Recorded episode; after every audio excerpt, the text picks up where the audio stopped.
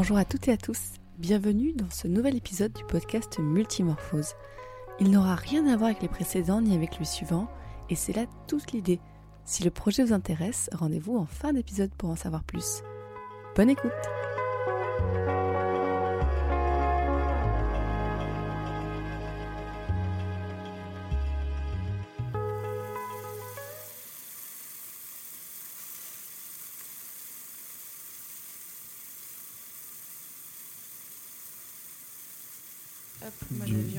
Ça se trouve, ça sera pas du tout intéressant et je ne serai pas du tout euh, vexé que tu ne l'utilises pas. hein. Ah, mais Je, veux bien, être, je veux bien être un, un cobaye. J'ai déjà fait cobaye pour des podcasts, genre euh, ils avaient besoin d'un numéro 1. C'était pour dépanner un pote et je lui ai dit bah Oh écoute, non. je viens et euh, je suis venu, je vais parler de cinéma. Moi, je sors tout ce Et que je. m'a remercié. Alors, du coup, tu, tu vas pas me faire de la SMR. Ah, moi je, je parle contact barbe parce que Ah je non, sais. mais non, là, là, on l'en- on l'entend trop. On l'entend trop Ouais, on D'accord, l'entend. ok. Ouais, désolé, mais Ok, d'accord. juste, voilà. Ne- parce que là, vraiment, je- j'entendais plus tes poils que toi. D'accord. Ou alors, c'est un on- concept. On, me le dit pas souvent. Ou alors, on fait un épisode où. Mais parce que je pense que c'est pas les mêmes micros, euh, voilà. Oui, oui, euh, au bout d'un moment, je me suis habitué à avoir une pause pour mes micros, euh, une manière de parler. et- Mais ça, ça va, c'est bon? Oui, là, c'est est très bien. Ok, d'accord. Du coup, Dis-moi tout. Donc, tu parles souvent de nourriture, tu fais des Est-ce que lives. je parle souvent de nourriture? Mais ouais, tu parles. En vrai, tu parles tout le temps de ce que tu vas manger, de ce que tu manges, de ce que tu. Je suis obsédé par la bouffe. hein. Mais après, il y a un truc qu'il faut savoir, c'est qu'on a eu le- la période du confinement. Ouais. Donc, le- la bouffe était le... Du coup, je juste, là, on, va, euh, on va trouver un juste milieu entre le, les, la SMR barbe et là, rapproche-toi encore un poil. D'accord, là, comme ça D'accord. Tac. Pardon. Euh, oui. euh, Ouais, pendant le part- Il y a eu confinement, le euh. confinement qui, quand même, a été un, un événement majeur de toutes nos vies. Euh, Bah ouais, il y avait toute cette problématique de il faut te faire la bouffe. Et donc, forcément, euh, les gens se sont encore plus concentrés sur l'aspect bouffe. Il y a les mecs qui faisaient leur pain, les mecs qui faisaient leur. Tous ceux qui avaient des petits jardins. Ah, regardez, c'est mes tomates et tout. Genre, chacun est, de- est, est rentré dans le cuisine game. Je pense que j'étais bien plus obsédé par la bouffe bien avant. hein. Bien, bien, bien avant. Euh, et, et moi qui suis euh, et producteur et présentateur de podcast, je me suis toujours refusé à faire un podcast de- qui parle de bouffe parce que je pense que il faut laisser la parole aux professionnels. Et aussi, pourquoi ouais, je me sens. Tu fais à manger, donc tu Ouais, peux parler de la nourriture. un Pas que j'ai un complexe d'infériorité, mais je crois que c'est le, le syndrome post-Top Chef. C'est-à-dire que Top Chef, c'est que des petits génies de la cuisine. Ouais, été numéro 2 au Georges V. Ouais, moi je suis machin. Genre, c'est des. C'est genre. Est-ce que. Tu leur dis un truc compliqué, ils, te le- ils disent Ah ouais, bien sûr. Et genre, ils te sortent la, la recette de tête et tout. Genre, le truc technique, le, le gâteau, parce qu'en plus, les gâteaux, c'est un peu plus technique. Euh, ouais, vraiment, il y a des vrais professionnels de ça, il y a des vrais connaisseurs de ça, il y a des gens qui passent leur vie à ça. Et, euh, Bah, on les entend déjà beaucoup, du coup. et peut-être que si. Ouais, on les entend beaucoup, c'est vrai. Mais, euh, mais peut-être que s'il y avait une part de frustration de mon travail, c'est de jamais avoir trouvé l'occasion euh, d'en d'en parler, d'en parler de cadre professionnel. Donc c'est toujours rester dans un cadre amateur. Et surtout. Euh, J'aime bien le mot amateur en russe, ça s'appelle lubitil, ça veut dire amateur, c'est le sens, il dans, amateur, il y a le mot amour. Euh, je, précise, je suis russe, donc oui, mais la cuisine dans laquelle j'étais exposé était tout le temps russe. Euh, ma maman était russe, mon père était russe. Et, la cuisine n'était pas, et, et toujours été un truc assez important. Sauf quand j'étais tout petit et que, comme petit, toujours, des problèmes à manger. Tu manges de la merde, je mangeais des bolinos et tout. C'était vraiment C'est quoi des bolinos Ah, tu connais pas Bolino C'est vraiment no- notre gap générationnel. Euh, Non, c'est bah, j'ai pas bah, grandi en France. En tu vrai, connais. Cup Noodle? Non. Des Cup Noodles japonais. Tu sais, c'est les, les, Ah. les trucs. euh, Ouais, le truc où tu mets juste de l'eau chaude et tu c'est mets bon. juste de l'eau chaude Ouais. et ça fait truc. Bah, c'est l'ancêtre des cup noodles en version, version occidentale, en version en tout cas en Europe. Et tu mangeais ça quand t'étais Et petit je mangeais ça quand j'étais petit et mes parents étaient désespérés, une espèce de goût formaté auquel j'étais j'étais chelou, j'étais chelou jusqu'à un Mais Tu te âge. faisais toi à manger quand t'étais petit ou c'était juste tu Ouais, voulais manger bah, que ça Tu sais, euh, tu mets de l'eau chaude, hein, c'est pas, c'est pas, c'est pas compliqué. Et, euh, et pour autant que je me souvienne, la bouffe est devenue vraiment importante le jour où j'ai pris conscience de l'importance qu'elle a pour ma mère. Ma mère elle écrivait des livres de cuisine. Euh, elle a écrit plusieurs livres de cuisine et hum, Donc c'était un peu une professionnelle de la bouffe. Ouais, on peut dire ça. On peut dire que c'est une professionnelle. Euh, c'est vraiment, oui, c'était une large part de sa vie. Euh, et en plus, il partageait avec mon père cette passion de la mycologie. D'accord. De la, euh, mycologie C'est quoi, la mycologiste euh, Des champignons. Myco... Ah. ouais. Pardon. Euh, Excuse-moi, mycologue. C'était des mycologues, voilà. Ah, voilà. Donc, je sais pas si c'est beaucoup plus clair. Mais du coup, ils étaient mycologues et amateurs. Enfin, amateurs, c'est-à-dire ils n'avaient pas de diplôme, mais ils connaissaient sur le bout du, il savait reconnaître n'importe quel champignon. N'importe quoi, ils le reconnaissaient et euh, j'ai j'ai des et ils m'emmenaient en forêt avec eux. Je regrette maintenant parce que ce temps est révolu, mais je regrette de ne pas avoir fait plus ça encore, d'avoir partagé ce moment de où ils m'enseignent les champignons. Euh, j'ai fait des heures et des heures de marche en forêt avec eux, parfois pour trouver. Et tu sais, quand tu fais 4 heures de marche en forêt pour trouver un petit champignon ridicule, euh, que c'est une truffe, donc tu vois, t'es Ah content. ouais, c'est une truffe coup. ou une morille, tu vois, quand t'as fait, tu as fait 4 heures de, de marche, pour une morille, bah t'es content en fait, parce que ça te change un plat. Et ouais, non, la bouffe a toujours été importante, mais j'ai jamais trouvé le, le cap pour en faire. Ni le ni les couilles, ni la vista. Enfin, les couilles, c'est pas le, pas le moment, mais genre le. le- J'ai jamais trouvé le, le bon truc, le bon, le, bon, le bon déclic pour en parler. Et du coup, en fait, ma manière de m'exprimer, euh, m'exprimer en tout cas ce que, ce, que je, ce que je fais ou ce que je, mes, mes envies, euh, c'est quand même Instagram en fait. Instagram qui est quand même un réseau ultra positif où euh, les gens qui, sont, qui n'aiment pas ne regardent pas ou t'envoient Ouais, pas de. Enfin, cas, C'est positif, ouais, mais il y a, pour il y a- moi, en il y a- tout ouais, cas. ça, il y a une forme de dérive, mais que toi tu n'as pas. Enfin, ah, oh non, le non, côté euh, fascination pour d'autres gens, euh, qu'il y, a- qu'il y a pas mal Ah euh, non, sur si Instagram. les gens me stalkent pour savoir euh, quels sont les ramen que j'ai fait, euh, grand bien leur face. Et, et au contraire, je les encourage. Mais, mais ouais, non, non, j'ai compris. même si moi, je- en plus, même en termes de photos, je suis pas un mec qui me fait très bien en valeur les plats.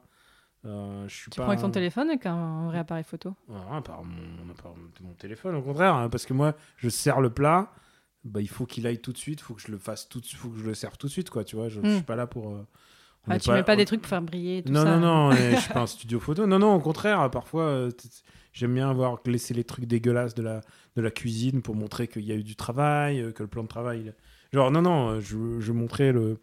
je veux. Au contraire, quand c'est des, des photos trop travaillées, ça me, ça me- ça me- je trouve pas ça sexy, alors que si tu montres un plat Un peu brut. un plat un peu brut dans la vérité du, du, du bol dans lequel il t'a été donné dans ton, dans ton restaurant chinois ou dans, tu vois, dans ton plat. Je trouve ça vachement plus sexy. Euh, je trouve qu'il y a un truc super sexy euh, dans, dans la bouffe. Enfin, il y a un truc euh, vraiment. euh, je sais pas. Enfin, je veux dire, j'invente rien. hein. C'est genre, il y a un truc super charnel dans, le, dans la bouffe, dans tout ce que ça peut. Ça peut je pense qu'il y a un truc de générosité interne. Genre, les, les gens qui, ne, par exemple, n'aiment pas cuisiner, euh, je me dis toujours qu'il y a un truc de. Il faut avoir le déclic. Peut-être qu'ils ont un déclic de générosité, un truc qui va se dire.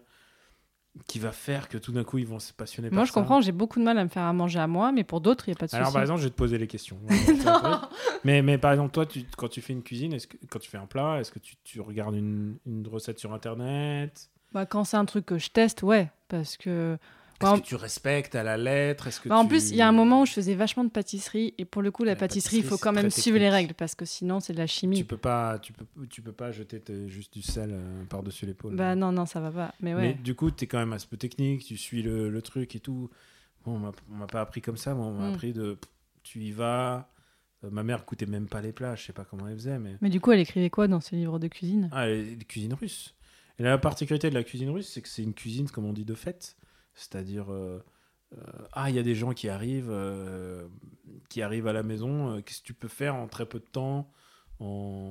Qu'est-ce que tu peux préparer avec d'un coup d'un seul et avoir une table remplie Il faut voir aussi que la Russie est là d'où mes parents viennent, enfin, d'où là d'où ma mère vient. Bon, les deux, mais bon, surtout là précisément là où ma mère vient, c'était la misère. Euh, ils avaient, enfin, les repas c'était des patates souvent. euh, euh, il fallait, fallait trouver des manières de, de rendre ça ludique. Leur, leur mère leur a transmis ça, de essayer de, enfin en tout cas ma mère, de, de lui expliquer comment comment c'est rigolo, comment il faut être débrouillard et comment il faut être, faut être malin. Et je pense que c'est, j'espère. En plus, je vis avec le, le souvenir de mes parents euh, qui sont plus là, mais mais j'espère que j'ai gardé ça de ce côté de ah, euh, j'ai des grains de sésame, allez, je fous des grains de sésame et on s'en pas les couilles, on, on verra, on verra très bien ce que ça donne. Euh, de côté fun, quoi, du côté fun de, de faire la cuisine. il faut juste que je précise, on est en juillet au moment où je te parle. Ouais, il fait chaud. Euh, il fait chaud. Non, mais surtout, euh, on sort du confinement et j'ai eu trois mois de. Il y a que moi qui fais la bouffe à la maison. Ok. Euh, il fallait faire la bouffe midi et soir. Et, hum, et je veux pas aucunement euh, utiliser de termes euh, grandiloquents tels que et accusateurs presque comme comme charge mentale, mais c'est-à-dire je sais ce que c'est que maintenant faire la bouffe pour quelqu'un tous les jours. C'est drôle parce que pendant le confinement, c'était pareil avec mon mec. Parce qu'en fait, moi, je faisais la vaisselle et lui, il faisait bouffer. Donc. euh, Est-ce qu'à un moment il te l'a fait euh, Il t'a dit ah non là. oh, faut- ouais, à un moment, il m'a dit Tu veux pas essayer de faire un peu des trucs de temps en temps Ouais, moi, il en moi, avait à un moment, je lui ai dit, s'il te plaît, fais une lasagne. enfin, des lasagnes. Fais, fais des lasagnes, s'il te plaît, fais des lasagnes. J'étais ravi, en plus, elles étaient délicieuses. En plus, il y a ce truc de, je pense, euh, il faut, ceux qui veulent pas cuisiner, il faut, faut les pousser, il faut les encourager. Même si le truc n'est pas parfait, il faut voir le positif. Et moi, j'ai eu un voir. truc, c'est que, et bah, je pense que c'est l'inverse de toi pour le coup, c'est que j'ai jamais fait à manger quand j'étais petite. Et oh, parce que bon. Pourquoi tes parents, ils Mais pas? parce que non, mais en fait, euh, moi, bah voilà, moi, c'est j'ai grandi au Maroc. Hmm. Et du coup, qui dit Maroc dit bah euh, quand t'as un, un bon niveau social, parce que voilà, par rapport à la France, euh, c'est Mhm. voilà. Et bah du coup, j'avais quelqu'un à la maison Ah, qui faisait à manger. D'accord. Donc parfois, en fait, j'étais avec cette personne en cuisine, mais en fait, je, quand je suis arrivée en France euh, à 18 ans, j'ai je sais pas faire à manger et j'en veux pas à mes parents. Enfin, j'en ai, j'en leur ai un peu voulu de, mais en fait, vous m'avez pas du tout préparé à plein de trucs. Donc c'est peut-être aussi pour ça, c'est que j'ai pas le réflexe bouffe, le réflexe, le réflexe, le, Le réflexe. le réflexe de me faire à manger. Ah ouais, je peux comprendre. C'est un cas, c'est un cas intéressant de. Genre, j'ai jamais vu mon père faire à manger. Ouais. Jamais, même pas un œuf. Bah, si t'as pas l'exemple devant toi, c'est c'est toujours, euh, c'est toujours compliqué. Ouais, En plus, parfois, tu peux prendre soit de ton père, soit de ta mère, qui parfois ont, ont des habitudes différentes. ouais. Euh, ouais, c'est compliqué. Ouais, je, je vois ce que tu veux dire. C'est euh, si t'as pas l'exemple devant les yeux, si t'as pas quelqu'un qui montre la voie. Ouais, l'habitude. Et euh, personnellement, je crois beaucoup en la relation euh, maître-élève en fait dans la vie. Euh, j'ai fait, j'ai fait des arts martiaux, je fais, je fais d'autres sports, je fais du yoga, et je pense toujours qu'il faut avoir une relation maître-élève pour progresser, pour, pour comprendre quelque chose. Et même si on n'est pas le maître de quelqu'un parce qu'on on lui explique un plat, et même si on n'est pas l'élève, il y a, y a forcément un truc de, De transmission. de transmission, de disciples euh, qui s'instaure. Et c'est un truc auquel je crois très très fort en fait. De, euh, quand j'ai fait du sport à la maison pendant, le, pendant les, les 4 mois, j'ai fait du ring fit. C'est quoi du ring fit? Tu connais pas ring fit? C'est sur Switch, c'est un cercle et tu t'appuies et Ah. ces trucs. Et... Non, et c'est du sport. euh, Tu peux faire. Il y a un capteur sur ton pied, il capte les mouvements que tu fais. C'est très très bien fait. C'est comme la Wiimote? C'est un peu, c'est- l'héritage de la Wiimote, ouais. Si tu veux, c'est l'héritage, c'est toujours Nintendo. Ils se sont fait des, vraiment beaucoup de blé par cette période, évidemment, parce que les gens pouvaient pas sortir faire du sport. Jackpot. Mais, euh, mais voilà, par contre, t'as pas de relation, euh, c'est une machine, donc c'est pas une Mm. relation d'un prof, c'est pas quelqu'un qui te corrige, c'est pas quelqu'un qui te pousse à aller, à- qui t'encourage, qui te pousse à aller mieux, ou qui te remet dans le droit chemin si tu le fais mal. Et, euh, et du coup, euh, moi, c'est un truc que j'aime bien. C'est le truc que j'aime bien, c'est qu'il y a un truc d'échange. Et euh, je sais que pour ma grand-mère, parce que quand j'ai perdu ma mère, je, j'ai senti un vrai manque de merde. J'aurais tellement voulu en savoir plus, quoi. Genre, ne serait-ce que, tu vois, genre, ne, ne préparer les préparer les légumes et des choses comme ça. Elle m'a pas tout appris. Alors du coup, il a fallu que. Alors évidemment, tu peux dire qu'il y a YouTube, mais quand t'as quelqu'un à Ah, côté de toi et qui te- qui t'explique, donc du coup, j'ai j'ai tout reporté sur ma grand-mère. Euh, j'ai même. euh, Donc la mère de ta mère? La mère de ma mère. J'ai j'ai fait en sorte de même euh, apprendre suffisamment de de- d'argot langage dans, dans, dans ses langues à elle pour essayer de mieux communiquer avec elle. Parce qu'elle parle quoi? Elle parle plein de langues. elle parle plein de langues, mais parfois le russe ne suffit pas. Elle parle polonais, enfin voilà. voilà. Donc du coup, euh, voilà, j'ai- musclé mon jeu, comme on dit dans, l'équipe de France. Et, euh, et du coup, euh, j'ai demandé comment on fait ça, comment, comment faisait le, le- on faisait le poulet farci de ton préféré de ton mari? Elle, c'était la, la femme à tout faire et, et, elle, elle m'a essayé de transmettre le maximum.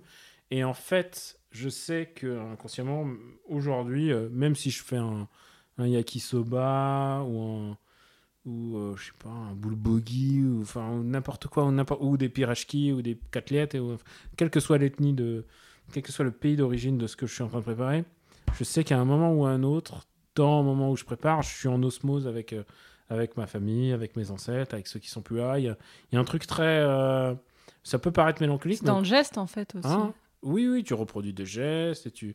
Et euh, c'est un truc très. Euh, auquel je tiens en tout cas. C'est un, c'est un moment que- auquel je tiens et euh, qu'on peut pas m'enlever. Alors je sais qu'il y a des gens qui sont du genre ah non moi quand je suis dans la cuisine je suis le maître à bord et c'est mon moment et je suis dans ma bulle et tout. Euh, Moi j'ai ce sentiment d'être un peu dans la bulle mais en même temps de me dire ah à la fin il y a quelque chose que tu fais tu fais plaisir à quelqu'un éventuellement tu fais plaisir à quelqu'un mais en même temps tu utilises tu, tu les fais vivre aussi les, tes ancêtres et euh, j'aime bien ce sentiment j'espère que je- j'aurai l'occasion de d'expliquer deux trois trucs à mon fils mais le seul problème c'est que hum, c'est que mon, la qualité de ma transmission n'est pas n'est pas optimale Et pourtant, tu as une mémoire de folie. non, non, non. non. D'abord, il y a une limite à la mémoire, mais surtout, elle est, opti- elle est pas optimale parce que c'est pas les meilleurs gestes. Tu vois Euh, Oui, il y a une forme de déformation, Oui, forcément. oui, oui. C'est-à-dire que peut-être que je fais un truc mieux que. Peut-être je fais un truc mieux que ma grand-mère et tout ça. Et je le sens parce qu'il y a des trucs, euh, par exemple, elle me dit Ah, t'as mis ce produit-là, t'as mis, mis cette herbe-là, j'ai jamais pensé mettre cette herbe-là dans ce truc. C'est vrai que tu peux faire des twists, la machin, tu, tu réinventes un peu des, des recettes. Mais, euh, mais par contre, par exemple, euh, ce qu'on appelle l'ipitpilimeni, ça veut dire des, mettre des raviolis en forme, c'est les raviolis russes. Ça, elle a le meilleur geste. Elle a le meilleur geste qui est. Elle a, Ouais, parce qu'elle a, Elle elle a les elle a doigts, 30 ans d'expérience. elle euh, a, oui, plus, plus voilà, que ça. je- ouais, je- Elle a 80 ans d'expérience de Pélimègne. Et donc, euh, oui, oui, elle a le meilleur geste. Donc, moi, j'aurais jamais exactement le meilleur geste. Comme je n'ai même pas la meilleure, euh, le meilleur mot pour le dire, puisque mon russe est moins bon que celui de mes parents, que celui de mes grands-parents. Donc, est-ce que j'arriverai à transmettre ça de manière euh, optimale ou est-ce que, ou est-ce que la génération après moi, mon fils, va devoir faire un effort pour être. euh, pour être meilleur, c'est des, des, des vraies questions importantes que je me pose. Pourquoi Alors tu- que moi j'étais là pour parler des ramen et des, des, boules des- Non, je sais rien. Mais pourquoi tu devrais être meilleur ou, ou aussi bon enfin, C'est une pression qu'on se met. Il faut, faut, faut savoir un truc. Je viens d'une famille d'écrivains Oui, euh, qui se sont toujours mis la pression. d'accord. Euh, mon mon arrière-grand-père était écrivain, mon grand-père était écrivain, mon grand-oncle était, genre, ma tante est écrivain. Ils ont tous au moins écrit un bouquin un jour dans leur vie, à part mon père et, euh, et deux trois autres personnes, mais genre vraiment, sinon ils ont quand même tous écrit à un moment, à un moment ou à un autre, leurs paroles, leurs pensées ont été réunies dans un bouquin. Euh, donc, donc oui, et, et mon, et mon arrière-grand mon grand-père était, était plutôt un, écrivain connu au- en, en Russie. Donc du coup, euh, ils se sont tous mis la pression de, de oh là là, il faut que je fasse un truc, il faut que je fasse faut que je- mon grand œuvre et tout ça. Moi, je m'en suis quand même détaché. Moi, j'ai écrit un bouquin sur le ciné, un autre sur Dragon Quest, tu vois, un jeu vidéo. Donc, euh, je me suis un peu détaché de cette, pas de cet héritage, mais au moins de cette pression. Ouais, mais t'as Euh, quand même écrit des bouquins quand même. oui, j'ai quand même écrit. Et, et voilà. Et, et alors que s'ils avaient su euh, aujourd'hui le PDF et aujourd'hui le, le, enfin, le bouquin a moins d'importance physiquement, euh, même si j'adore les bouquins, c'est pas Ouais. manière, mais je veux dire, le, la qualité de l'héritage change. Je veux dire, c'est pas. euh, les bouquins ne sont plus une fin en soi. Je veux dire, il y a, ça, peut, ça peut être un disque audio. Enfin, tu vois ce que je veux dire. C'est, ça peut être plein de choses. euh, voilà, donc euh, ils se sont beaucoup mis la pression. Donc peut-être que au fond, moi, je me mets la pression comme ça. J'ai le sentiment que de toute manière, il y a des gens qui vont mieux faire le plat. Il y a des gens qui vont être plus équipés aussi. Ça, c'est aussi un truc important, c'est que euh, pour faire un bon plat, il n'y a, y a pas de mystère euh, et je peux pas faire un accent genre pour donner un peu plus d'authenticité de terroir, mais il faut avoir des bons produits, euh, tu vois. Enfin, tu vois, il faut des, il faut... Non, mais vraiment, c'est la clé. Je veux dire, euh, quand j'achète une burrata, je vais dans un endroit spécialisé pour la burrata. Il, il fait la meilleure burrata que je connaisse. Il la produit sur place. Voilà, je vais dans cet endroit-là. Je sais très bien que mon plat, a, euh, enfin mon plat, faire une burrata avec des tomates autour, hein, c'est pas un plat. Mais bon, mon plat a, a 90% de chances d'être meilleur que si tu prends une burrata lambda euh, que Mm. tu auras gaulé. Voilà.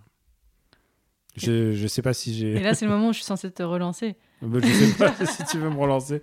Mais oui, non, non. Donc, du coup, euh, non, voilà, qualité des produits. euh, Il y a beaucoup d'éléments qui font que quelque chose est bon ou mauvais, mais je pense que.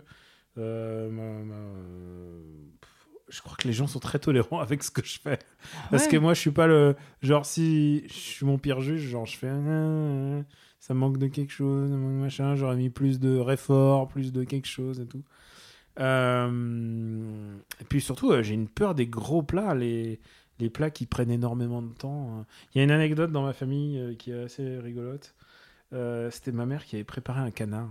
Elle avait préparé un canard pendant deux jours de préparation. T'imagines le truc, mijoté, machin, canard, canard de Moi, au bout d'un quart d'heure, j'en ai marre. non mais alors canard de jours. ouf pendant deux jours de préparation quoi. Et moi, moi je, je, je serais devenu fou, je, je serais devenu chèvre. Et euh, mais voilà, donc ce canard, elle le préparait, il y a sa famille qui venait, son père, sa mère, tout le monde, genre c'était un gros stuff et tout. Et là, genre arrivé à deux heures avant, faut une heure avant le truc, elle dit merde, j'ai rien pour servir avec le canard. Elle avait oublié l'accompagnement, genre j'ai rien avec le canard. Et là, elle prend les pommes de fine de, de Franprix, tu vois les, les petites boules, les petites Ouais. boulettes de pommes de terre. Paf au four, paf, ni, voilà, paf au four, euh, 30, se- 30 minutes, pas, c'est fini, blam blam. Et euh, bah, du coup, elle sert le plat. Et, et là, mon grand-père, il dit, C'est incroyable, je n'ai jamais mangé une aussi bonne pomme de terre. voilà. Elle devait être un peu deg quand Elle même. était complètement deg, mais c'est, du coup, c'est resté. quoi. Parce que toi, tu cuisines plein de. enfin, Au-delà donc euh, de, la bouffe que tu as transmis ta famille, voilà, tu bouffes, tu, tu cuisines aussi euh, japonais, Mm. forcément français. Donc, coup, tu mélanges un petit peu tout ça aussi. Ah, alors oui, c'est vrai qu'en plus on parle de l'aspect euh, je cuisine, mais en plus je consomme. hein. Je vais dans les restos, je vais dans les. Mais oui, c'est vrai que bah, j'ai j'ai été asiatisant une grande partie de ma vie. Enfin, je veux dire, je, je parle japonais. J'ai été une quarantaine de fois au Japon. Quarantaine de fois? Ouais. Ah ouais. Bah ouais, en fait, si tu cumules, euh, voilà, c'est pas c'est pas les Ouais, points, bah, c'est c'est pas les points même. France, mais voilà, il y avait le travail et tout ça, donc euh, une quarantaine de fois, sauf cette année. Euh, Elle n'est pas finie l'année, hein, on sait jamais. Ouais, mais bon, là, je le sens, je sens pas, je sens pas un gros événement arriver au Japon. Je suis décide. y aller en octobre, je sais pas comment ça va être. Ah ouais, ils ont pas réouvert encore les, les on sait frontières. pas. Mais ouais, donc, ouais, donc toi. Ou alors marie-toi avec un japonais très très vite. Et là, peut-être que ça pourra, ça pourra marcher. C'est une idée, c'est Voilà. une idée, ouais, pourquoi pas. Mais je sais pas si le jeu en vaut la chandelle. Tu as déjà été? Non, jamais. Ouais, non, mais c'est j'ai mon, j'ai mon carnet d'adresses. euh, Ah, ah, bah j'ai mon carnet d'adresses et de conseils. De, si ça dépend de ton itinéraire. Ah bon, on fait tout un truc, mais j'ai- enfin, avec toute ma belle famille et tout, ça va être euh, gros truc, gros, gros Avec truc. la belle famille. Et en fait, parce que la, bon, la, la mère de mon copain a fait, avait fait sa première année d'études là-bas et il y est retourné plein de fois. Donc là, c'est c'est le pèlerinage. Enfin, il y retourne et tout ça. Donc ça va être, euh, ça va être cool. Mais, Bah oui, mais surtout que tu y vas avec quelqu'un qui connaît. ouais, et qui parle japonais. Enfin, bon, elle parle pas de ouf, mais elle parle un peu japonais, donc c'est cool. C'est qu'on va pas être en mode trop touriste. Enfin, elle va pouvoir un petit peu. euh, Et puis elle a des copines là-bas, donc ça va être cool. Et la bouffe japonaise, ça vaut le coup d'y aller avec quelqu'un qui, qui connaît un petit peu, parce que euh, sinon, et ce que, ce que les gens se remarquent, remarquent pas trop, c'est que ça c'est une, c'est une bouffe très standardisée en fait. Il y a des critères de manière de faire les plats qui se ressemblent de- d'une région à Donc l'autre. c'est l'inverse de la bouffe russe, quoi. Là où tu me disais que c'était un petit peu. euh, Voilà, au cuisinier, c'est euh, on improvise, on regarde. Après, tu peux pas, tu peux pas improviser le fait d'avoir de l'esturgeon dans ton frigo. Tu vois, genre, il faut, faut faire le déplacement. Mais, euh, mais bon, s'il faut improviser de la cuisine russe on the spot, je pourrais le faire. Il y a pas de problème. Je, je, c'est pas très compliqué. Il y a plein de manières de faire. C'est beaucoup les, les Grecs se sont beaucoup inspirés aussi euh, dans leur, le- tu sais, les tablés Mm. euh, tzatziki, tout ça. Enfin, je veux dire, il y a plein de choses, tu vois, qu'on peut qu'on peut improviser. Euh, cuisine japonaise, tu t'im- t'improvises pas grand chose. Ton... Il y a des trucs qui me détaillent, qui me, qui me sidèrent dans la cuisine japonaise, puisque j'y pense. C'est euh, leur usage de la mayonnaise et de la sauce. Ils mettent beaucoup de mayo sur, les, sur certains trucs. Et par exemple, sur les chicken katsu, les tonkatsu, ils ont une manière de mettre la sauce par-dessus, comme ça. et ils font une espèce de petit liseré qui ressemble un peu au liseré euh, du caramel macchiato Mm. de, du Starbucks. Et, euh, et ça me sidère parce que moi, je déteste ça. Moi aussi, j'aime pas la mayo. Non, mais d'abord, j'aime pas la mayo. J'aime pas la mayo euh, artificielle. J'aime bien la Mm. mayo. Si tu fais de la mayo maison, d'accord, ok. Mais la mayo, euh, la mayo pouit pouit, euh, non. ça- Ouais. Mais d'abord, mais j'aime pas qu'on mette un truc mou et humide sur un truc pané. Hmm, ok, c'est hyper précis. Non, mais ouais, non, mais je déteste ça. Genre, pourquoi tu ferais ça? Pourquoi tu te, tu, tu t'es cassé le cul à faire un truc pané et là tu fais du truc mou? Tu, tu, mets, tu le ramollis et tout ça pour, au nom- tout ça parce que et, et alors je leur ai déjà posé la question pourquoi vous faites ça? Ils disent bah c'est comme ça qu'on fait. Mais euh, et- et- alors, il y a un truc que peu de gens savent sur le. Enfin, je sais pas si peu de gens savent, mais un truc à savoir sur le Japon, c'est que tu peux pas customiser ton plat. Tu peux pas dire Ah, euh, je voudrais bien. euh, je voudrais bien un ramen, mais sans le, sans le, petit, sans le petit Naruto ou sans le petit. euh, je voudrais bien un tonkatsu, mais, mais sans la sauce par-dessus. Je voudrais bien. Tu peux pas faire ça. Il t'envoie chier quand tu dis ça? Non, c'est pas, c'est pas comme ça. Il, tu, il va, il va, et pourtant, je parle japonais, je peux très bien m'exprimer pour leur, leur dire un truc comme- aussi précis que ça. Et quoi qu'il arrive, ils font ça. Et je me souviens d'avoir un pote qui. euh, un pote qui était musulman et il disait Ah, Je voudrais bien un ramen, mais mettez pas le, le rondelle de porc dedans. D'abord, je lui ai dit Écoute, tu sais, tu sais que dans ton liquide, il y a, il y a du, du cochon qui a mariné pendant deux jours, mais bon, peu importe. Mais il lui ramène, et ils ont pas du tout écouté ses désirs là, il lui ramène ça. Et, euh, et du coup, il- bah, il n'y a pas touché. Mais dommage. oui, non, non, et, et tu peux pas customiser ta bouffe euh, au Japon. Mais ouais, euh, pourquoi je fais de la bouffe japonaise? C'était ça le, avant qu'on ouvre la parenthèse Ouais, non, et pourquoi, pourquoi Bah, t'aimes ça? que- Parce qu'au-delà d'en manger, on peut en manger, mais de là à en faire. Ah bah là, là, j'étais en train de regarder, j'étais en train de regarder. Je voudrais me faire livrer des sushis, mais des sushis de professionnels, genre des, pas des sushis. Alors par exemple, je suis un gros snob du coup. Je vais, j'irai jamais dans un sushi euh, euh, tenu par des mecs qui font des brochettes de fromage et tout ça. J'ai pas de racisme pour la brochette de fromage, hein. mais si tu veux, il faut pas faire ça. C'est des choses qu'on faut pas, faut pas mélanger. Le sushi qui est quand même un truc très très précis. Et euh, je crois que c'était une euh, critique culinaire qui s'appelait Chihiro, de son, de son- comme le film, qui s'appelait Chihiro. Elle a écrit des bouquins, dont un bouquin sur les nouilles euh, asiatiques. C'était très très très précis. C'est vraiment très très très pointu. Et elle avait écrit un truc très très vrai à l'époque où elle avait un blog, si t'imagines, c'était une éternité. Oh. Et elle avait dit non mais en fait les restaurants comme on en voit sur rue Sainte-Anne qui vous proposent oyakodon, gyudon, ramen, sushi et certes à la japonaise bien fait mais qui vous proposent tout bah c'est pas bien parce que la, la bouffe japonaise est très spécialisée et on peut pas tout faire bien. Quand tu c'est comme un restaurant où tu arrives avec une carte gigantesque Hmm. et euh, et il y a et y a 20 2 milliards de plats. Tu peux pas faire bien les 2 milliards de plats.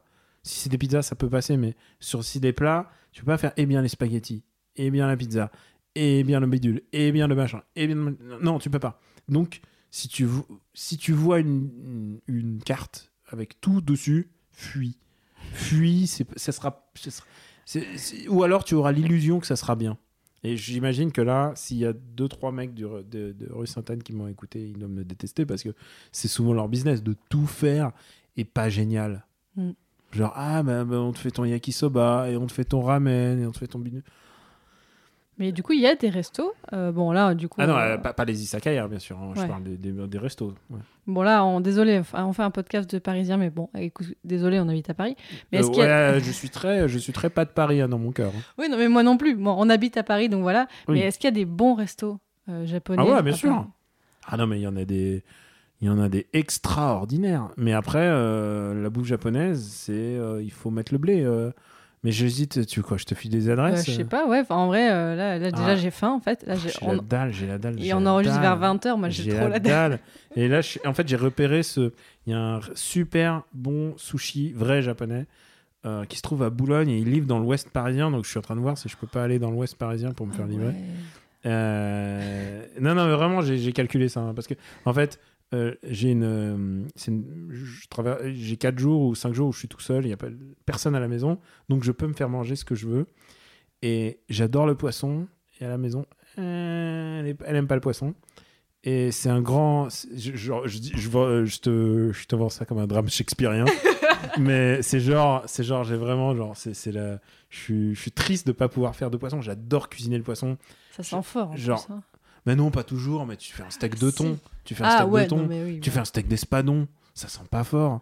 Et à midi, là, tu sais ce que je me suis fait? Je me suis fait- je suis allé chez, je suis pas allé chez le poissonnier parce que je me dis, eh, eh, tu sais, il y a des mecs, dès qu'ils ont la femme à dos tourné, les mecs, ils vont, ils- je sais pas ce qu'ils font, ils font des bars à striptease. Enfin, tu vois, le vieux cliché des vieux dégueulasses. Moi, moi, je m'éclate. Moi, je me fais du poisson. Je suis allé me, je me suis payé un pavé, pavé de saumon. Et là, je vois, il y a, il y a des huîtres.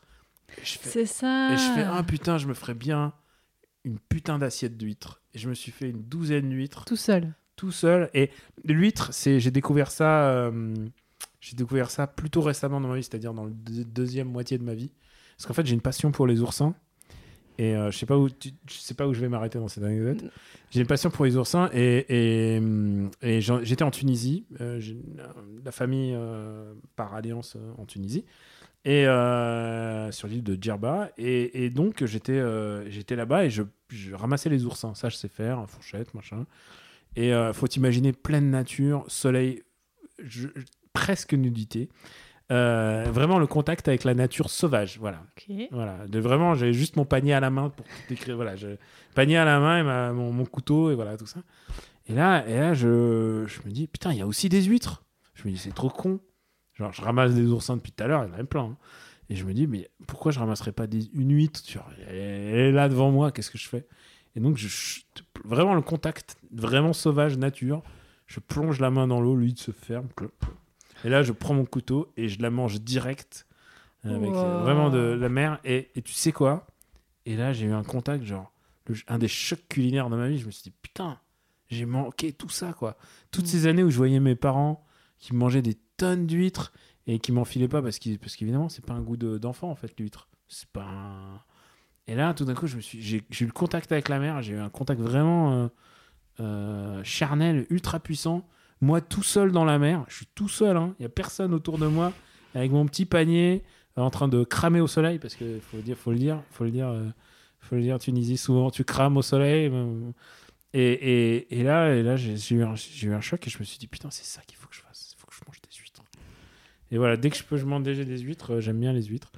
Mais euh, je sais pas comment on est arrivé à cette anecdote-là. Mais voilà, donc ouais, je, voilà, je me suis fait un plat de huîtres euh, tout à l'heure. Donc là, tu, et tu vas aller te faire de- des bons sushis ce soir? Ah, et alors, tu sais quoi, il y a un... et J'adore le péruvien, les- la bouffe péruvienne. Alors ça, euh, je fais des ceviches de temps en temps, mais il faut que j'ai les invités parce que c'est pas un plat de maison, comme tu as bien Mm. compris.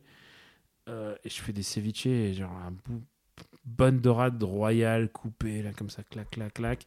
Ça sent pas en plus, ça. Tu- genre dans le jus de citron, dans le machin, c'est trop, trop bon.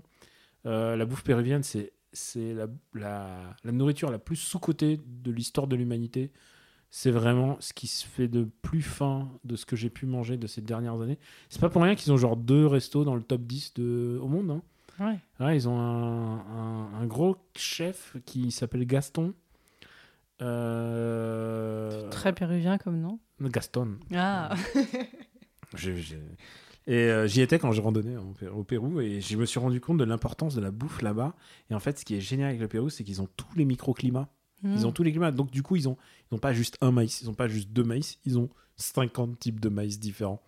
Et je dis 50, mais ils en ont peut-être 100.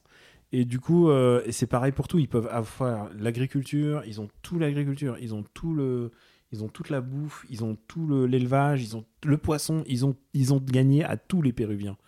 Donc, euh, si vraiment vous voulez faire un- le pays de la découverte culinaire, c'est le Pérou. Le Pérou, c'est extraordinaire pour ça. Et, euh, et du coup, euh, j'ai un, un resto péruvien pas trop loin de chez moi. Et, euh, et dès qu'- dès qu'ils ont pu ouvrir, dès qu'ils ont ouvert, j'ai fait Ah, vous faites à emporter Ils font Oui, oui, on fait des ceviches à Ah. emporter. J'avais, j'avais la première fois que j'ai pris un truc à emporter, vu que j'ai tellement cuisiné, genre j'ai eu les larmes aux yeux. J'ai fait Ah, il y a un restaurant chinois extraordinaire pas loin de chez moi. Et, euh, et j'étais trop heureux d'avoir leur petite aubergine, euh, leur aubergine frite là. Ah là, là, c'est trop bon.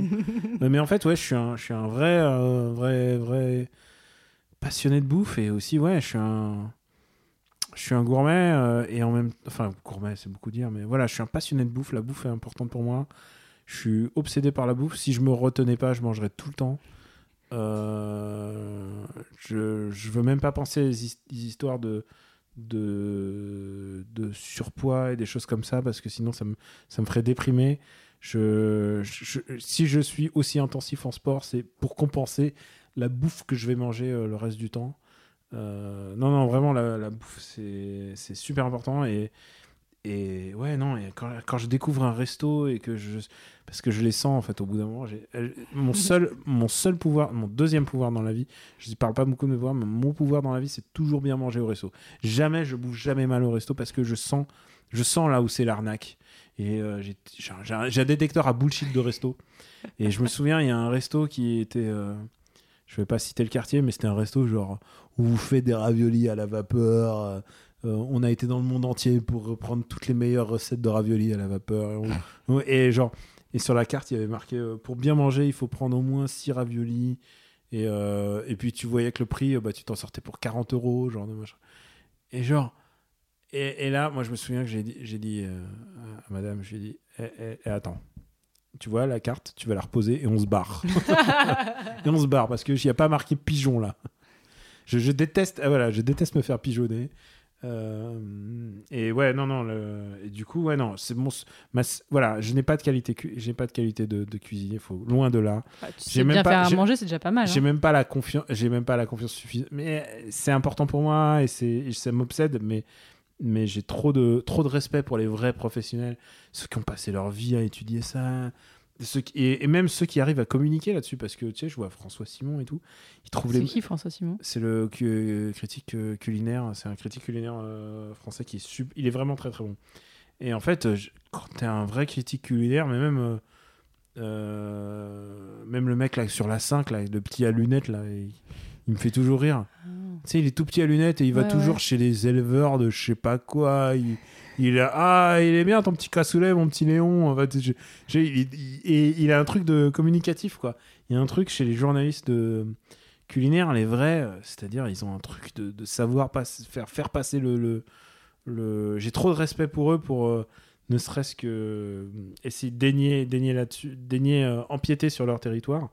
Mais ouais, non, non, il y a, je- quand je voyais les, les vidéos de François Simon en caméra cachée et que ça soit rigolo. Et, et point commun avec euh, le seul point commun avec mon taf, avec le mien, et euh, donc euh, que quand je parle de cinéma ou de comédie française, c'est que quand il tombe sur un resto pourri et qu'il le dégomme, c'est tellement jouissif. c'est tellement jouissif. Et il a fait une série, il a une série, une série de vidéos, on l'a mis au défi d'aller dans les bah, dans les trucs de, de restauration rapide quoi. Il a fait, il les a tous fait. Il a fait KFC, McDo, tout ça. Et celui qui l'a assassiné le plus, c'était celui que je détestais, genre euh, euh, Subway. Hmm. Ah Subway, franchement, c'est pas dur à chier, c'est de la merde quoi. Ah, c'est dégueulasse Subway, c'est vraiment dégueulasse. On dirait du plastique. Euh, ouais, mais en plus, il y a le sous couvert de mais non, tu choisis ton propre légume et tout. Mais euh, putain, tu peux pas te comparer à un, un bon bagel ou un bon. Ah, vraiment, c'est dégueulasse Subway. Je suis dé- désolé pour tous ceux qui aiment Subway. C'est à chier. Désolé pour tous ceux qui y bossent. C'est vraiment dégueulasse. C'est. Mais de toute manière, après le, le fast-food, c'est j'ai une relation compliquée au fast-food. C'était la cuisine, c'était la bouffe de fête de, de mon père quand il m'accueillait en Normandie quand je venais le voir. Et genre, ouh, on va au McDo. Et genre, ouais, au bout d'un moment, j'ai j'ai compris que c'était pas bien en fait. Mais Mm. lui, il continuait à aimer, à avoir ce petit moment, ce petit rituel, alors que moi, j'aurais bien voulu aller au. euh, ailleurs. Hmm. Ouais, j'ai- non. J'ai eu un McDo à côté de chez moi euh, quand j'habitais à la mode piquet Ouais. à Paris. Et en fait, bah, bah, tous les matins, tu sors de Ah, chez mais toi. celui et du Monoprix, à quoi face Ouais, du Monoprix. Et ouais. t'as l'odeur de gras dans la rue de, dès 7h30 Et du encore, matin. ils ont fait des efforts. hein. Ouais. Depuis qu'ils ont leur petite installation, là, où, ils- où t'as l'impression que maintenant, commander un, pour commander un burger, maintenant, il faut un iMac ou des trucs comme ça. Ils, ouais. font, ils font un petit effort sur le côté. Mais moi, de- ça m'a vacciné, du coup, bah, ça fait, je sais pas, ça fait 7-8 ans que je suis pas. Allez, je- Les seules fois où je rentre dans un McDo, c'est parfois genre pour la glace, parce que la glace à 2h du Même mat. pas quand une, tu- une pulsion du chicken McNuggets Ah à non, 2h non, du mat. Non, non, non, non. Non, les seuls endroits où je mange du McDo, pour le coup, c'est au Maroc, mais parce que c'est sale. Enfin, c'est pas que c'est sale, c'est qu'en fait, bah, du coup, au Maroc, il n'y a pas du tout les mêmes Ce qui est restrictions. sale et bon, j'ai bien Ah, compris. ce c'est qu'il n'y a pas du tout les mêmes restrictions niveau sel et tout ça. Et du coup, quand tu manges un, un burger au Maroc, il est bien salé, trop, trop. Du coup, là, là, c'est pas bien. Mais écoute, écoute fait- les, les rares fois où j'ai mangé KFC dans ma vie, c'était en, c'était en Égypte. J'ai jamais été aussi malade de ma vie. Oh. Et j'ai jamais été aussi malade de ma life. Et je me souviens ensuite, j'ai visité des mosquées et tout, et j'étais là, genre, oh, sur Oh, les putain. toilettes et tout. C'était horrible, horrible, Ouais. horrible. Je sais pas si c'est parce que j'avais pris spicy quelque chose et tout, mais c'est trop con parce qu'en fait, euh, le poulet frit, en plus, c'est tellement, c'est tellement noble le poulet frit en, en tant que, que objet culinaire. Tu- Il y a plein de manières de faire le On a poulet bien frit. compris que le poulet frit, c'était important pour toi. Ah non, mais j'adore le poulet frit, mais de ouf. J'adore le poulet frit. Il y a la poulet frit à la coréenne, euh, le vrai KFC, Korean euh, Fried Chicken. Euh, le, il y a le, non mais le poulet frit, c'est tellement, c'est tellement beau. C'est, c'est vraiment, c'est la magie le, le poulet frit.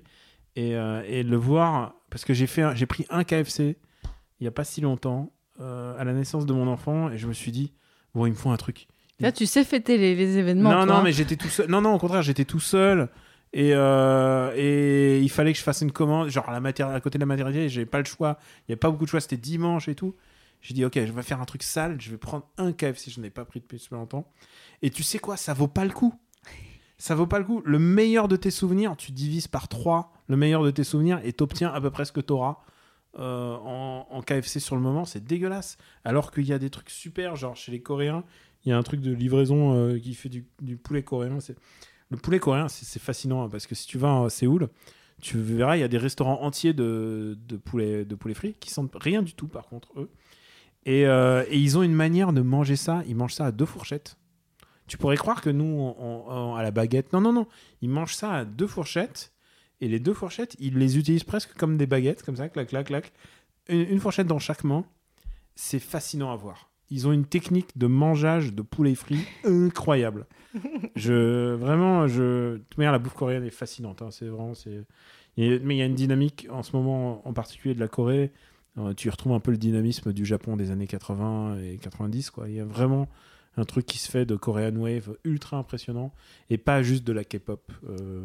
D'ailleurs, je le dis parce que dans, dans le label Podcut où, où est Multimorphose, euh, il y a aussi un podcast qui s'appelle Gonbe, qui est un podcast sur la Corée. Donc, si ça intéresse les gens, allez écouter Gonbe, c'est très très sympa. Gonbei. Gonbe, oui. Donc, c'est- Oui, donc c'est le, chin-chin, quoi. Oui, Ganbei. Ouais, c'est ça. Oui, bah, ouais, bah, Ah je- non, non, euh, Ganbei. je- voilà. Mais en fait, il faut savoir, c'est que, c'est que euh, mais en fait, il y a Kampai, Kampai, Kampai en Chine. Et Ganbei, en fait, il y a une, Ouais, toute une, une racine asiatique assez euh, fascinante si tu t'intéresses linguistiquement. Ça me rappelle mon premier voyage au Japon. J'étais en 94. Et... J'avais deux ans. Ouais, bah, j'en avais plus, j'en avais plus, traite-moi de vieux. Pardon. Et euh, je me souviens qu'il y a eu cette fameux moment où ils m'ont dit euh, comment on dit euh, santé en... Et moi, innocemment, je leur dis bah chin chin. Hmm. Et, ils et je me souviens que le père de famille, qui était un médecin, un- Genre un notable. ouais, ouais, un vrai. Il me dit non, tu rigoles. J'ai fait non, non, c'est vrai. Bah écoute, euh, il- c'est en cassant des pots qu'on devient forgeron, tout ça. Ouais. Voilà, c'est. euh, Non, non, mais après, euh, après, la bouffe japonaise est assez fascinante. Je comprends que les gens soient fascinés par la bouffe japonaise, mais, mais euh, surtout, il y a un truc de dynamisme en ce moment de... où elle est en train de se mettre à la page des grandes capitales de... des États-Unis, où il y a vraiment une. Ou jusqu'à maintenant, hein, je sais pas, post-Covid, je sais pas comment ça passait, mais vraiment une dynamique. Et on trouve des restaurants high concept. Euh, J'ai été dans un restaurant il y a deux ans où, euh, qui était tenu par des gaijins. hein, euh, où c'était un restaurant qui servait que des pâtes à la truffe blanche, Oh. mais c'était délicieux, hein. que Mais des pâtes à la truffe blanche, et en musique et en habillage sonore du restaurant, c'était que Led Zeppelin, un album de Led Zeppelin. Je- c'est- génial. C'est génial, et c'est pas si cher que ça, hein, franchement. Alors c'est ça le truc. Ça, que- c'est où? Euh, C'est, euh, je te retrouve l'adresse, je te retrouve Mm. l'adresse si tu veux. J'espère c'est au Japon en France. C'est au Japon, c'est au Japon, ouais. Ah ben non, une, une idée comme ça, un, un- un resto qui sert qu'un seul plat. Bah, Il y a bien des bars à céréales. Ouais, mais ça, c'est du, c'est du pipeau, ça. Qui... Non, mais bon. Voilà, bref. euh, Non, mais il y a toujours des restos high concept assez rigolos. Euh, Il y a en ce moment, en plus, ce qui est intéressant, parce que, bon, comme j'y allais, j'y allais souvent, euh, tu vois les évolutions, il y a quand même beaucoup de- d'efforts qui sont faits sur le... À défaut que ça soit végétarien, parce que le végétarien, par contre, c'est très compliqué au Japon. Ils, ils sont pas encore, ils y sont pas encore. Il y a des applis pour détecter les, les restos végétariens, et à chaque fois, c'est c'est comme les boules de cristal dans Dragon Ball, c'est à l'autre bout de la planète. mais, euh, mais là, le, euh, bah, par exemple, ils font un effort sur la bouffe halal, puisqu'en plus, euh, bah, il y a les, une communauté indonésienne, il y a de plus en plus euh, musulmans. Et donc, du coup, euh, bah, ils font des efforts. Il y, a des, y a une chaîne entière qui fait des ramen, mais au bœuf. Donc, non, ils, ils sont en train de bouger un petit peu les, leur acceptation. Bon, après, il y a un truc, une particularité qui, qui me fout en rogne avec le Japon c'est que tous leurs restaurants sont fumeurs. Ah. Ah ouais, Ah, je, vois, je putain, vois ta tête. C'est... Ah. Tout leur Alors, j- l'argument était qu'au fur et à mesure des Jeux Olympiques arrivant, ils allaient faire un effort. Mais comme les Jeux, les Jeux Olympiques ont été retardés d'un an, je vais envoyer un SMS à un ami japonais pour savoir où ça en est. Euh, mais voilà, c'est, c'est incroyable de. Genre les bars et les restos. Les euh, bars et restos sont fumeurs. Euh, McDo, jusqu'à il y a jusqu'à il y a trois ans, était encore fumeur. hein. Les... Il y a tant de gens que ça qui fument? Oui, non, mais surtout, ils n'ont pas le droit de se fumer dans la rue. Ah ouais, oh putain. Mais- Donc ils fument pas dans la rue, donc le, le truc c'est qu'ils fument au resto. Mais quelle est la logique là-dedans? Et en plus, c'est une civilisation qui mange beaucoup au resto en fait. Hmm. Parce que, euh, parce que la bouffe en fait, à faire soi-même est très très cher.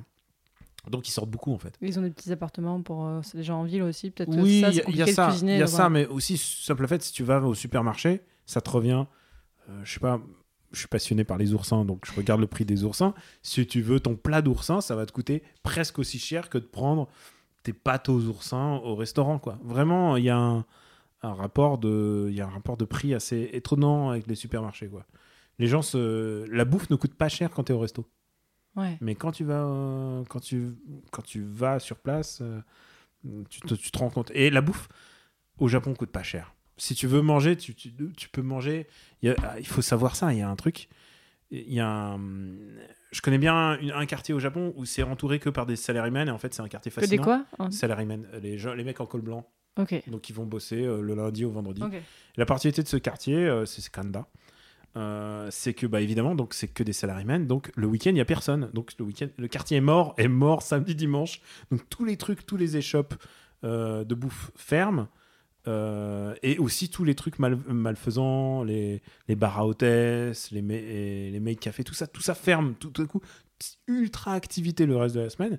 Et pourquoi j'en parle? C'est parce que c'est hallucinant de voir d'abord leur, niveau de vie est en train de graduellement baisser et euh, ils sont en plein ils sont dans une phase de leur vie où ils sont en train de se dire euh, bon il faut qu'on passe au wine coin meal wine coin meal ça veut dire tu manges pour une pièce Une pièce. alors oui c'est vraiment le défi. Il y a des gens qui essayent de manger pour une pièce. Et en sachant que la pièce la plus forte au Japon c'est 500 yens. Donc 500 Ok. yens tu peux manger pour tu peux manger euh, pour 4 euros quoi. C'est et, et, et tu peux aller dans des chaînes. Il y a des chaînes où tu peux avoir des il n'y a pas que les Yoshinoya euh, qui, qui est la grande chaîne de de Gyudon mais euh, mais il n'y a pas que Yoshinoya. Il y a plein d'autres chaînes. Il y a plein de, de manières de manger pas cher. Et à contrario le gros luxe là-bas ne coûte pas très cher. C'est-à-dire si tu veux vraiment t'éclater la panse avec un, un resto inoubliable dans ta vie un resto étoilé le rapport par rapport à un resto français tu vois ce sera pas l'arpège. Arpège tu vas payer euh, tu vas payer 800 euros pour deux personnes en, si tu fais la nuit le night.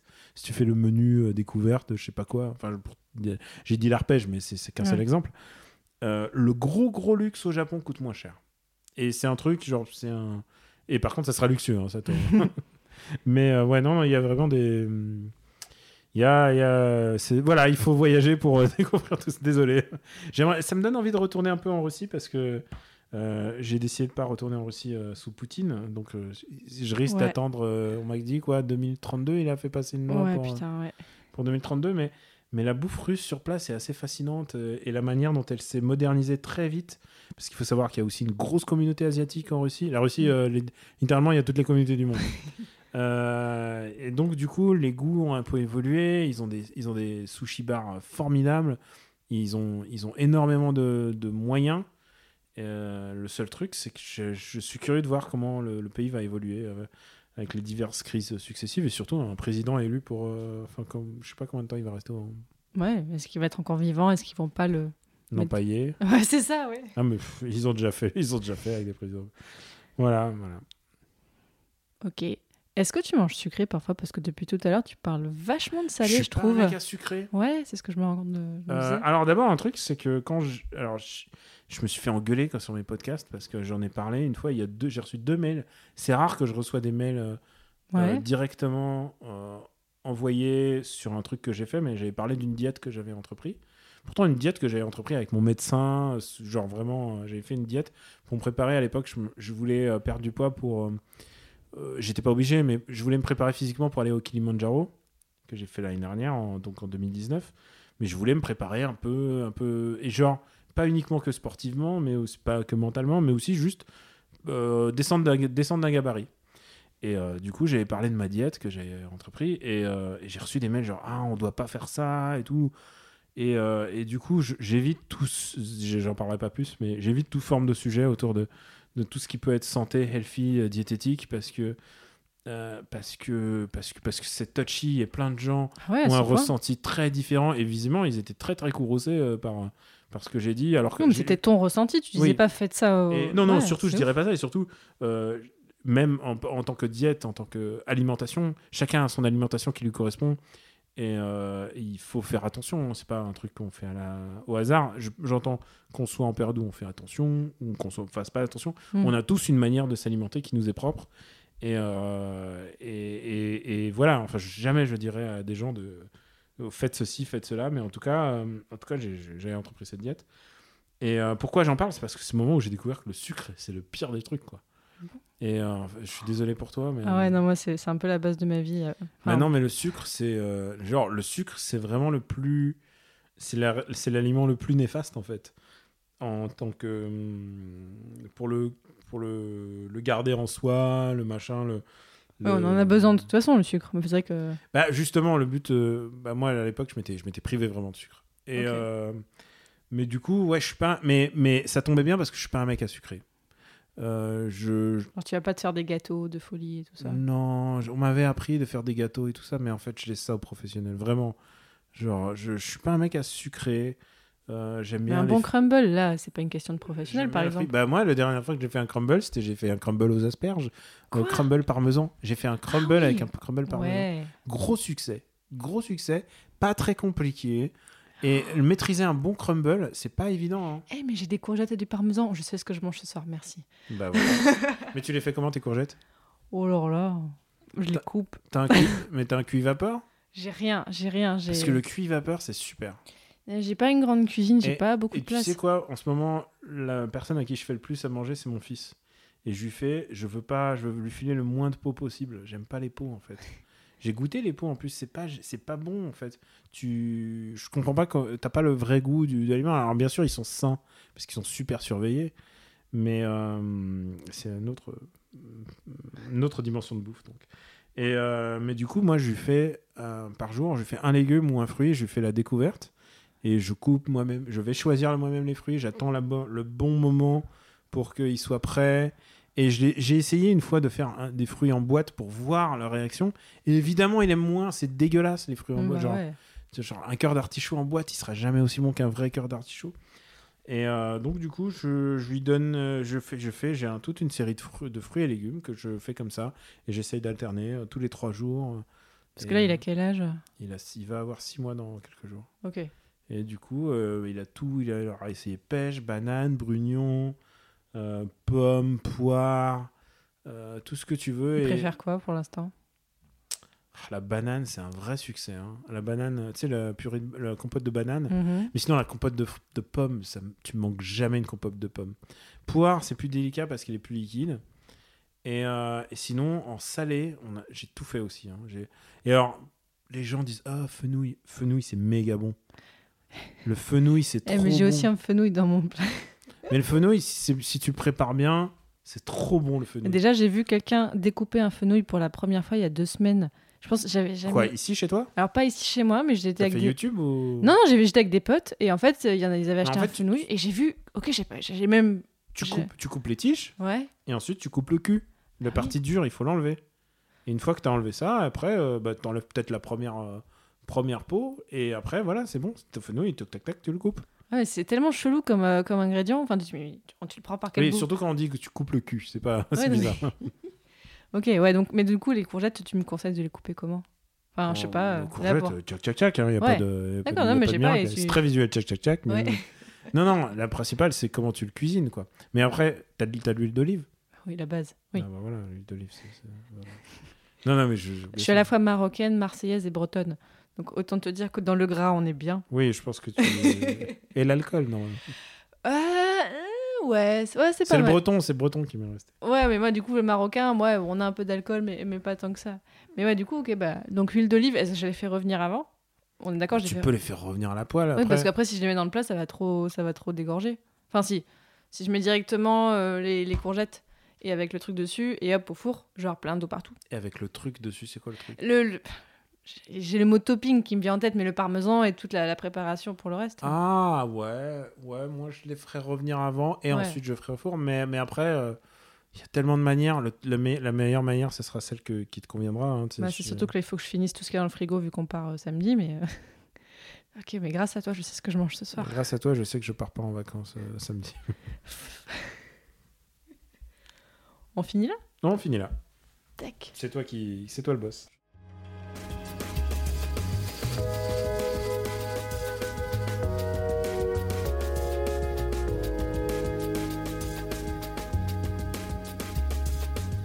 Multimorphose est un podcast collaboratif, donc si vous avez une idée de podcast qui tient en un épisode ou en un sujet, vous pouvez le proposer à Multimorphose.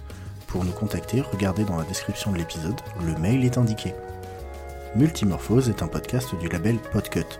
Vous pourrez retrouver tous les podcasts du label sur podcut.studio et contribuer à notre Patreon sur patreon.com slash podcut. A très bientôt pour un prochain épisode de Multimorphose.